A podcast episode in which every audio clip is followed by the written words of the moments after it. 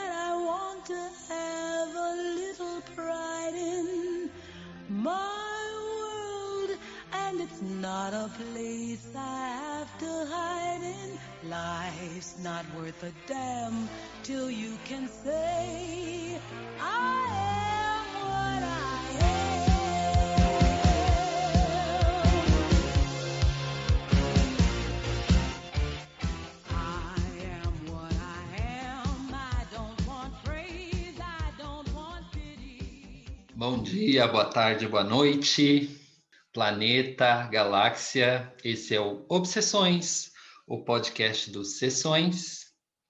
E como algumas, alguns sabem, junho é conhecido como mês do orgulho gay, mas hoje talvez a gente prefira falar que é o mês da visibilidade LGBTQIA+.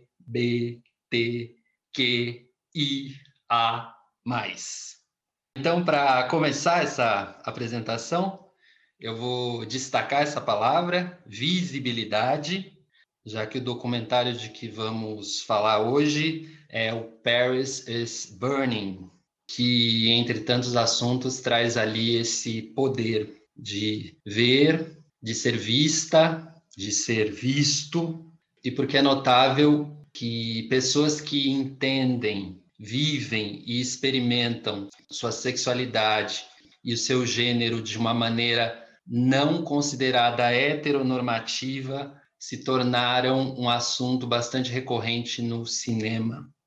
Paris is Burning foi dirigido pela Jane Livingston e vai trazer a cena das baladas frequentadas, em sua maioria por gays e transgêneros, latinos e negros. O filme saiu em 91, mas foi gravado entre os anos de 87 e 89. E é um filme que vai trazer depoimentos, imagens dos bailes ou balls, que eram essas festas que aconteciam na noite das boates dos bairros periféricos de Nova York e vai trazer uma proximidade de quem assiste com aquelas vidas, aquelas personas e aquela atmosfera, atmosfera de transgressão, de comunhão, de disputa, exclusão, sobrevivência, violência, brilho, babado, confusão e choque de monstro. Então, The Library is Open. Eu quero saber o que, que o Vitor, o que, que o Fernando, que estão aqui comigo essa noite, eu sou Leandro, tem a dizer sobre Paris is Burning. E aí, gente? A gente achou esse documentário no YouTube, o Lê achou e passou pra gente, porque seria muito emblemático. É um filme que marcou a época.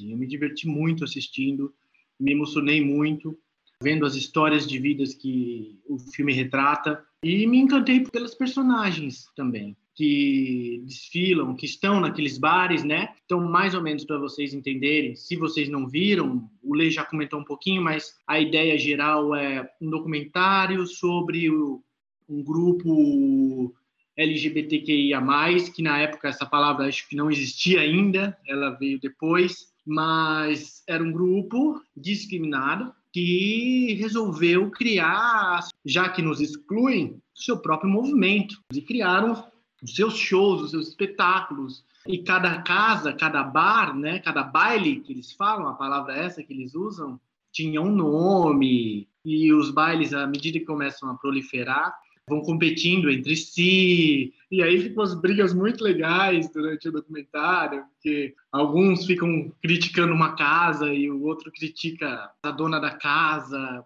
Sim, na verdade a cultura dos bailes traz essa cultura das houses, né? São as casas. As casas, elas faziam o papel que era o seguinte, de acolher esses homossexuais, esses transgêneros que eram expulsos de casa. Então, a partir do momento que ele era de uma casa, ele era de uma outra família, né? As casas nos bailes, elas competiam entre si. Então, você era alguém que representava a casa em determinada categoria. Essas casas tinham os nomes, né? elas carregavam seus nomes. Extravaganza, qual outra passa no filme? La Beija, Ninja, Dupree.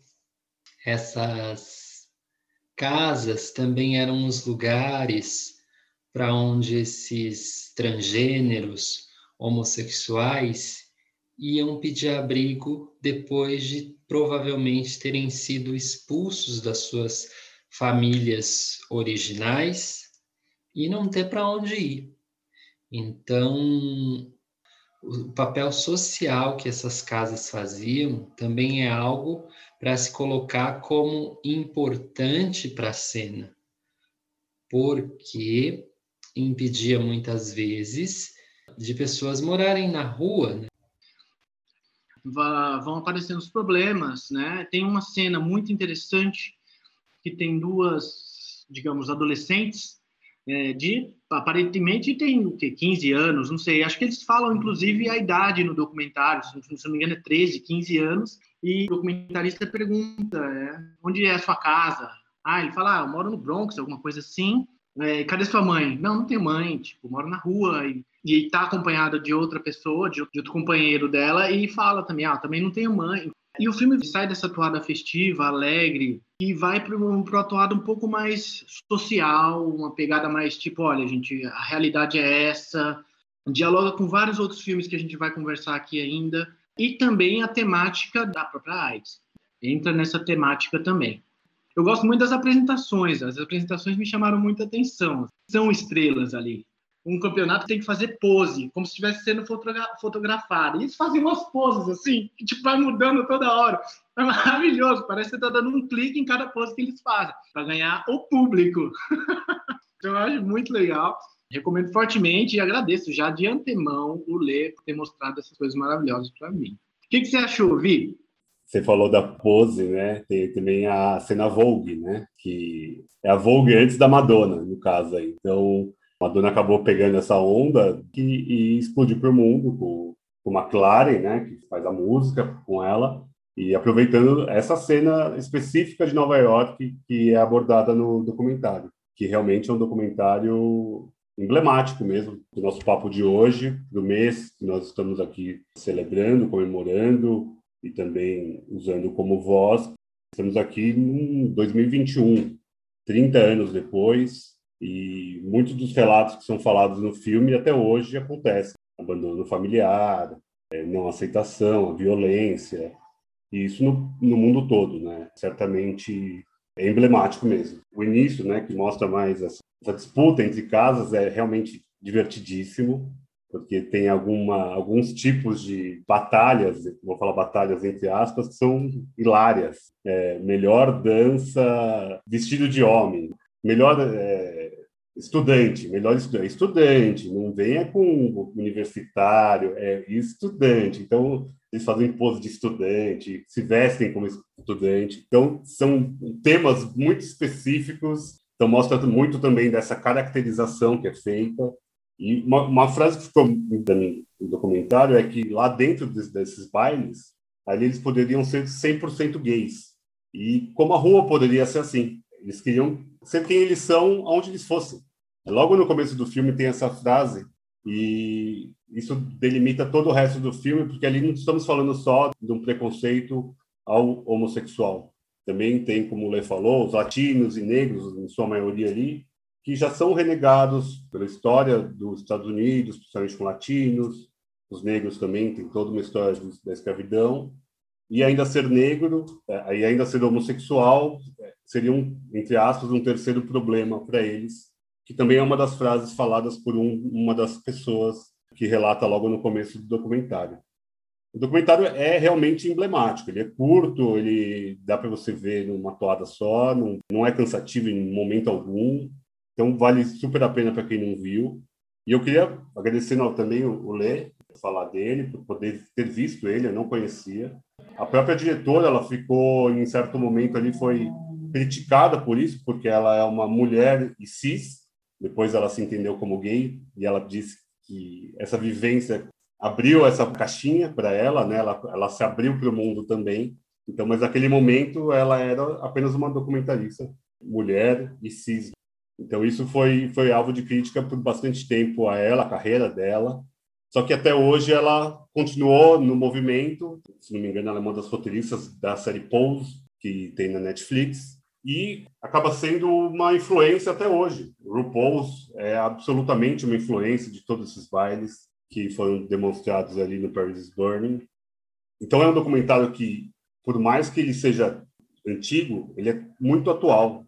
Hoje nós vemos isso até como uma moda, mas ali naquele momento era só realmente uma crítica a como a sociedade não aceita a diferença. E isso é um problema histórico. Tomara que nós consigamos evoluir e mudar isso. Então, realmente não é nem o meu lugar de fala, mas eu estou absolutamente à vontade com meus amigos aqui e acho que nós podemos falar sobre o filme, sobre o cinema e sobre como eu me percebo numa sociedade que oprime quem é gay, quem é lésbica, quem é transexual, quem é o que quiser ser. Então acho que isso que é a beleza de, de, do cinema abrir também um pouco essa essa cabeça de todo mundo. Acho que esse documentário tem essa essa força muito grande. Pois é, Vitor. A própria diretora acaba sendo um exemplo de que identidade não é algo fixo. Paris is Burning mostra isso, que a identidade pode ser fluida, que o gênero pode ser fluido. É uma mudança de percepção. E é isso que o baile traz ali muito forte, né? Eu posso ser o que eu quiser ser na aparência e poder, de alguma maneira, nessa dramatização, viver uma coisa que a sociedade sempre te negou, que é aquele status quo. Então, eu acho que o filme pega muito por aí, e aí ele ultrapassa as, as questões de gênero e de sexualidade e esbarra total nas questões de identidade, de preconceito e de expressão, porque o, o baile ele se torna de alguma maneira, o espaço da expressão do que se é. E talvez não só do que se é, do que se deseja ser e do que não se é por causa dessas barreiras sociais. E gente que não pode, às vezes, nem sequer sonhar com um lugar na sociedade. Então, o Ball também vira o lugar desse sonho de um lugar onde eu posso onde eu posso viver tranquilamente, né? Onde eu posso não ficar o tempo todo pensando que eu vou falar, eu vou falar com a voz fina, ou que eu vou falar e gesticular demais, sabe? É uma vida muito muito difícil a vida de quem não sai do armário, sabe? É uma vida presa o tempo todo. E às vezes a pessoa escolhe essa vida presa porque ela também não tem coragem de enfrentar um pai e uma mãe que vão mandar ela para fora de casa é uma situação delicada, assim, essa situação do preconceito, porque ela, ela mata, ela é um, é um massacre, um massacre da, das identidades, da arte, porque ali você vê artistas que não tiveram espaço para expressar sua arte, é, e tem isso contido. Enfim, é um, é um tema bem complicado, assim, de, de falar e que eu não sei nem como concluir. Olê, deixa eu fazer uma, uma pergunta para você, talvez para você responder, porque eu acho que é importante, talvez, a sigla LGBTQIA+, é muito grande. The library is open. você conseguiria explicar para a gente o que significa cada letrinha dessa sigla? Nossa, eu consigo. A gente tem quantos minutos? Nossa, é, Fernando, é, eu, eu acho que não, eu não vou explicar, não. Vou, vou pedir para as pessoas pesquisarem isso. Porque quando você vai chegar nessas letras LGBTQIA, e a gente não está ainda colocando todas as letras, a gente está abreviando, você está entrando em toda a história do movimento homossexual, movimento trans, feminista e das convergências existentes entre esses movimentos sociais. Algumas ideias precisam ser superadas. É realmente, é bem isso mesmo. Entendam que a parada gay é uma festa, mas não é uma festa só pela festa, né?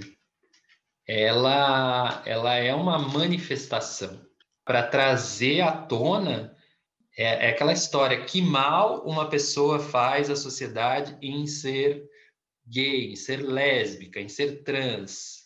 E por que essas pessoas são tão perseguidas? É uma, é uma pergunta difícil de responder, que tem alguns alguns acontecimentos historicamente recentes que reforçam o estigma e o preconceito.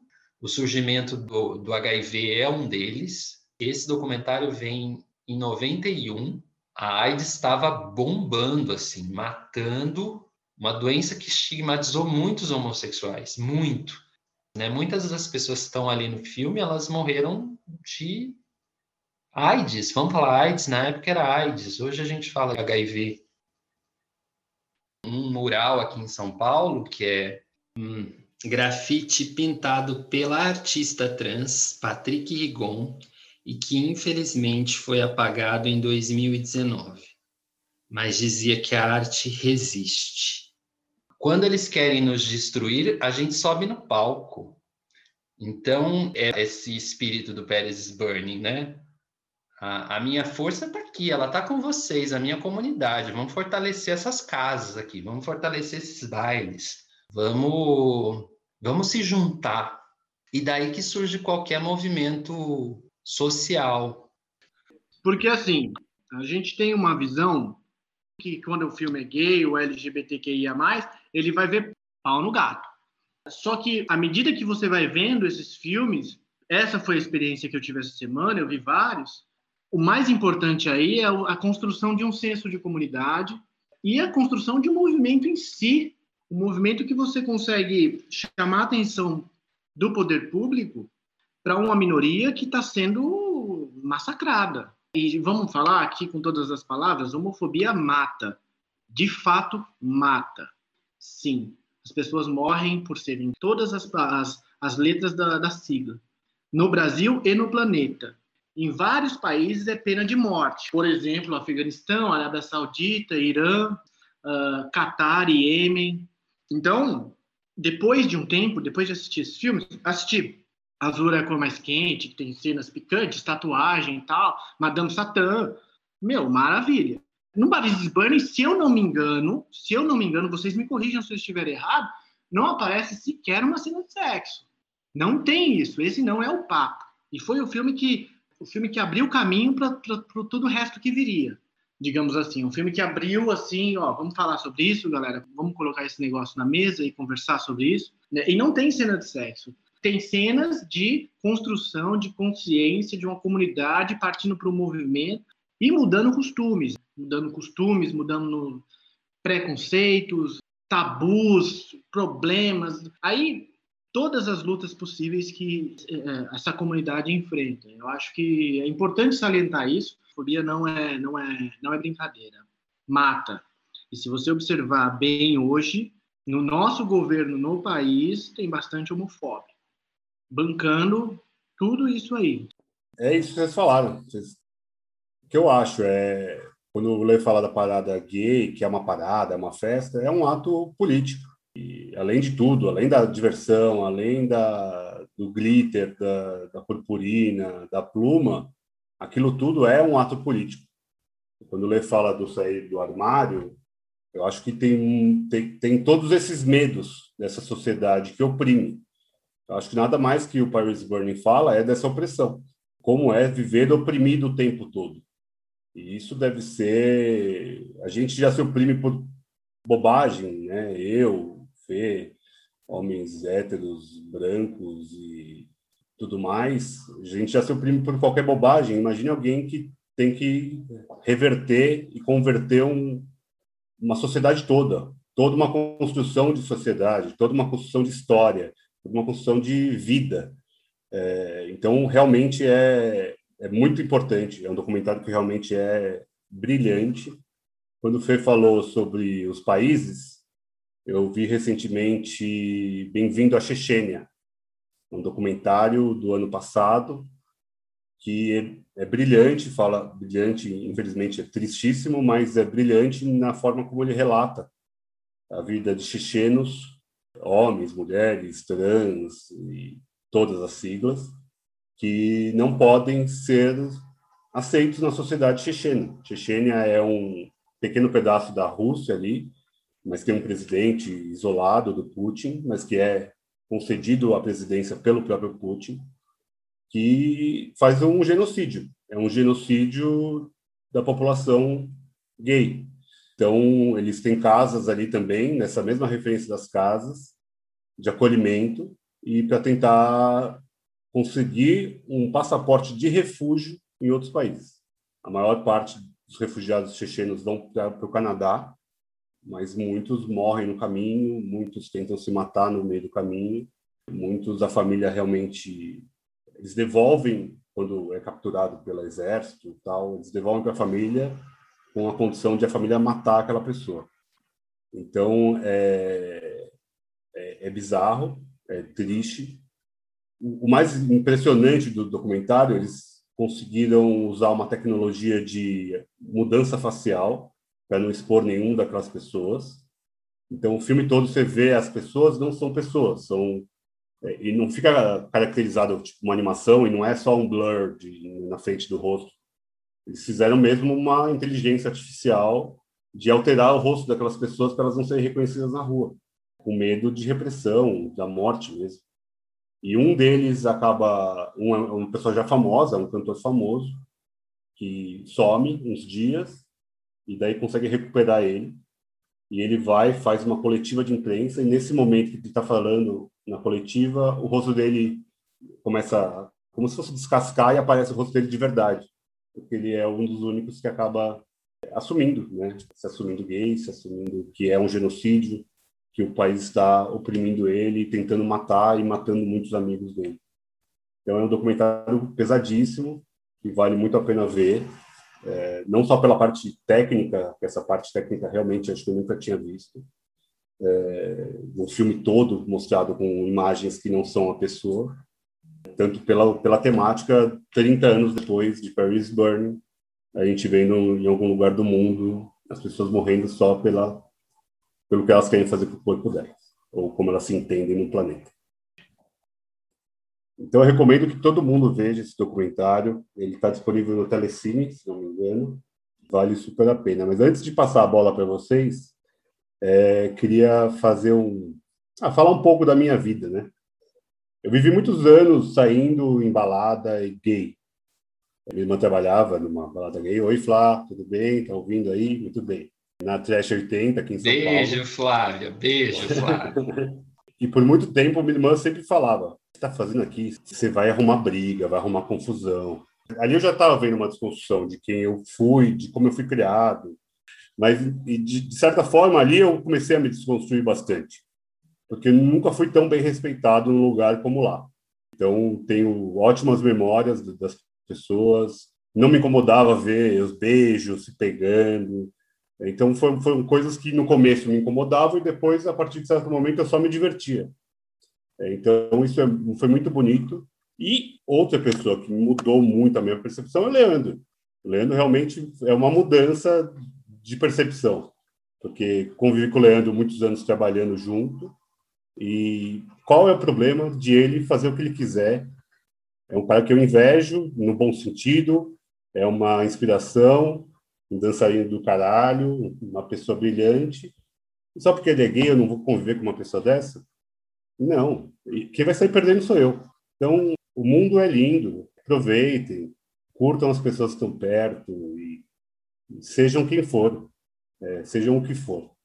Me abri, pronto, agora é vocês. Falem de outros filmes de cinema, desse universo lindo. Uma parte muito rápido, gente. O Leandro é muito gostoso, cara. Ele é muito filé. É o cara Beijo, mais Dani. que eu conheço, é fato. Daniel. Beijo, Dani. Aproveita esse boy magia. Ele é muito gostoso. Aliás, todo respeito ao Leandro, né? Porque o Daniel já está respeitando total. Ai, gente, não, não vale, não. Não vale. Mas tudo bem, tudo bem. Obrigado pelas palavras e obrigado por abraçar o tema. Eu sei que não é qualquer pessoa que vai ver um filme como Paris is Burning e vai tentar absorver aquela atmosfera ou aqueles personagens, aquelas pessoas que aparecem ali na tela como meu igual. Que bom que eu posso falar isso aqui em 2021. E a gente se conhece há 12 anos, né? Não é de hoje. E vocês também me viram durante esses 12 anos construir e me entender dentro da minha sexualidade, dentro dos meus armários, das minhas aparências. Então, também agradeço por essa por essa compreensão de entender um pouco os meus tempos, os meus receios. Ah, Paris is Burning é isso, né? Eu acho que a gente está aqui numa house, numa, numa comunidade. Se eu, se eu for para a rua, eu tenho onde bater. Eu vou bater lá na porta do Fernando, na porta do Vitor. Falar assim: olha, estou sem Vem casa. Vem com a mamãe. Estou sem casa, preciso de uma, uma mother aí, uma, uma mãe drag. E muito obrigado. Para mudar um pouco o clima, já que a gente viu alguns filmes, a gente pode e quer deixar aí o pessoal que está ouvindo três indicações de cada um aqui dos, dos membros participantes hoje aqui. Enfim. Vai, Fernando. Gente, eu, eu gostei, adorei esta semana. Eu fiquei assistindo vários filmes sobre a temática. Para fazer um top 3, eu faria assim: é, o primeiro, o nome dele é For the Bible Tells Me So. É, a tradução seria mais ou menos é, porque a Bíblia diz, ou como diz, como diz a Bíblia. É um filmaço, é um documentário, tá no YouTube. É, e lá você vai se debater com aquelas leituras conservadoras da Bíblia, literais, na verdade, né? Não são nem conservadoras. Se fosse conservadoras, estaria bom. É um documentário super rico de informação e mostra toda essa questão da religião com a homossexualidade, que é um dos fundamentos para todo tipo de preconceito também. Eu gostaria também de recomendar mais um documentário que é brasileiro, que chama, é um curta na verdade, e chama Do Lado de Lá, que é do meu amigo Washington, ele que dirigiu e roteirizou, está no Globoplay, e conta a história de De Lado de Luz, que é um travesti negro que mora aqui na região da Penha, onde eu moro também, e o Washington Calegari, que é o diretor, ele gravou a, a vida do De Lá de Luz entre os anos de 2013 e 2018. E talvez a Garota Dinamarquesa, que está no Netflix. Aquele filme eu falei, gente, a atuação me chamou muita atenção. É, é a história de um pintor chamado Einar, sei lá, alemão, austríaco, alguma coisa. É dinamarquês, cara. Você fala, dinamarquês, é. O nome do filme, velho. Porra, é a garota dinamarquesa vai ser da, da Áustria. A garota austríaca. Um filme maravilhoso chamado A Garota Austríaca. Uh, então eu ficaria com esses três. Meus top três seriam esses aí, mas tem bastante coisa que você consegue achar em qualquer lugar sobre essa temática. Boas escolhas, Fê. Não conheço os documentários, eu vou, vou ver. Muito obrigado também por essas indicações. Três filmes é pouco, né? Aliás, o que, que é um filme da temática LGBT? Vou problematizar. Procura na Netflix. Então, isso é só um rótulo, né? Que a gente coloca lá só porque tem um personagem gay no filme, é um filme da temática LGBT. É verdade, porra. Brokeback Mountain é o quê? É um filme de romance. Só que por conta de ser fora dos padrões acaba colocando dentro dessa caixa até para as pessoas que querem ver um romance, que são preconceituosas, não cair na besteira de ver um filme com dois homens se beijando. Dois homões gostosos se beijando e transando gostoso. Então, é uma problematização que eu estou fazendo, mas eu aceito a provocação e eu vou escolher três. A gente já falou de um, eu não vou citá-lo, só vou lembrar que nós já temos um podcast de tudo sobre minha mãe. Ouçam lá nosso terceiro episódio, que é um filme que vale muito a pena, tem personagens incríveis.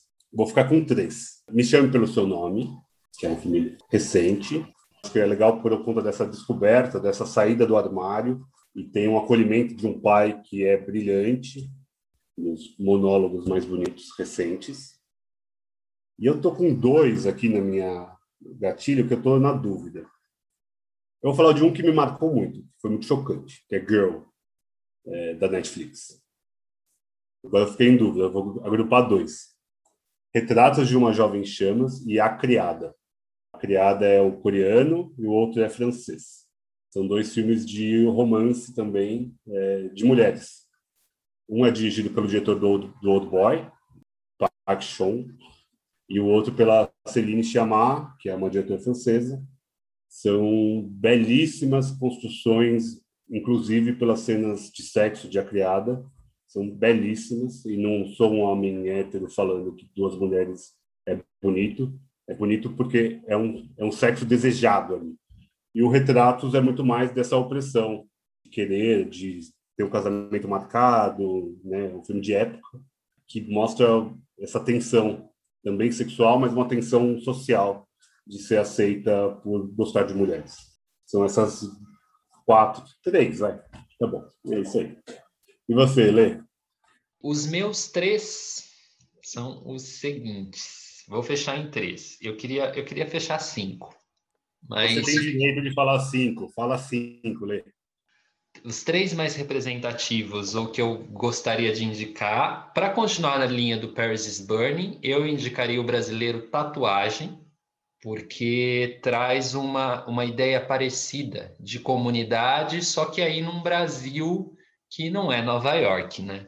Muito mais próximo da gente e com boas atuações. É um filme dirigido pelo Hilton Lacerda. Tem o Irandir Santos no elenco, o Jesuíta Barbosa. É um filme que vale a pena. Precisa de uma certa maturidade para ver aquele filme, acredito. Uma maturidade de entendimento mesmo, de, de gênero, de sexualidade, de exclusão e até de cinema. Filme muito bom, brasileiro. Filme recente, 2013, eu acho. Uma comédia, porque gay, né? É alegria. Então eu indicaria o Closet, filme do Francis Weber, um filme francês, que é delicioso de ver, com o Gerard Depardieu. Eu quero mudar, eu quero mudar minha, minha lista, pô. Esse aí na minha lista, velho. É muito bom. Ai, que bom que você lembrou com o Gerard Depardieu e o Daniel Auteuil. Eu não sei onde, onde achar esse filme. A tatuagem tá na Netflix. O Closet. Tem o DVD, alguém eu posso emprestar. Empresta DVD lá com. Pra quem está ouvindo, não. é, o terceiro, que também está na lista dos três, é o Persona, do Ingmar Bergman, que é um filme muito corajoso para a época em que ele foi feito, na década de 60, com a profundidade que ele tem, e um filme que está aí até hoje como um dos maiores da temática, é lindíssimo. Se a gente fizesse um top cenas, provavelmente uma cena do Persona ia entrar na minha, na minha lista de cenas mais lindas que eu já vi. Nossa, até arrepia de lembrar do filme. E os dois, que são os, os bônus, O Confeiteiro, que é um filme israelense-alemão, que a pessoa que, que me lembrou desse filme essa semana deve estar ouvindo. E eu falei, caramba, esse filme é demais, é demais esse filme. E o outro é um clássico gay, assim, purpurina, brilho, referência, é incrível, tem que ver. Vitor e Vitória. Vitor e Vitória é um filme da década de 80, com a nossa diva, Julie Andrews. Gay tem uma coisa de ter diva, né? Julie Andrews é uma diva, né? E, e ela tá muito bem no Vitor Vitória. E é um filme musical, é um filme musical, né? Tem a Julie Andrews, é a, tipo, drag mother dos musicais. Ela é a bicha fecha, a bicha é bonita, a bicha é bem e ela merece. que mais, meninos? Falem aí. Qual é a sua diva, Leandro? Já que gay tem diva, qual é a sua diva? Qual é a sua diva, Lê? Quero saber também. Gosto muito do Prince, mas quero citar uma diva, divo brasileiro, que é o Ney Mato Grosso. E divas do cinema, assim de sopetão, eu não vou conseguir escolher, porque são tantas que passam e deixam a vida mais bela, mais suave, mais forte, mais colorida, mais fabulosa. Maravilhoso. Bom, depois de tudo isso, o que, que a gente tem que fazer? Tem que agradecer pelo espaço, pelo, pela lembrança desse mês do orgulho gay ou da visibilidade. O negócio é olhar um outro ser humano e dizer: somos da mesma carne, independente do que você aparenta ser ou do que você expressa enquanto gênero, enquanto sexualidade. Olhar como ser humano é olhar um pouco mais. Então, Paris Burning ele traz isso, traz a ideia de que a gente não pode jogar uma criança na rua porque ela é homossexual. O que, que ela vai passar na rua e o que, que ela vai ter que enfrentar e quant, quanto a sociedade vai ter que pagar por isso. É um preço muito alto você criar párias o tempo todo por questões que são de uma falsa moral ou de uma ignorância. E, então, é para é rever, é para é para se rever e para entender que essa questão, a gente não está lutando por direitos de uma parte, é um todo, são direitos humanos. Nenhuma pessoa pode ser tratada como um ser humano menor, um cidadão de segunda classe. Isso não pode existir, né? Então, muito obrigado. E é isso. Eu queria dizer que no Ceará tem drag queen. Beijo. Beijo. Beijo, gente. I am what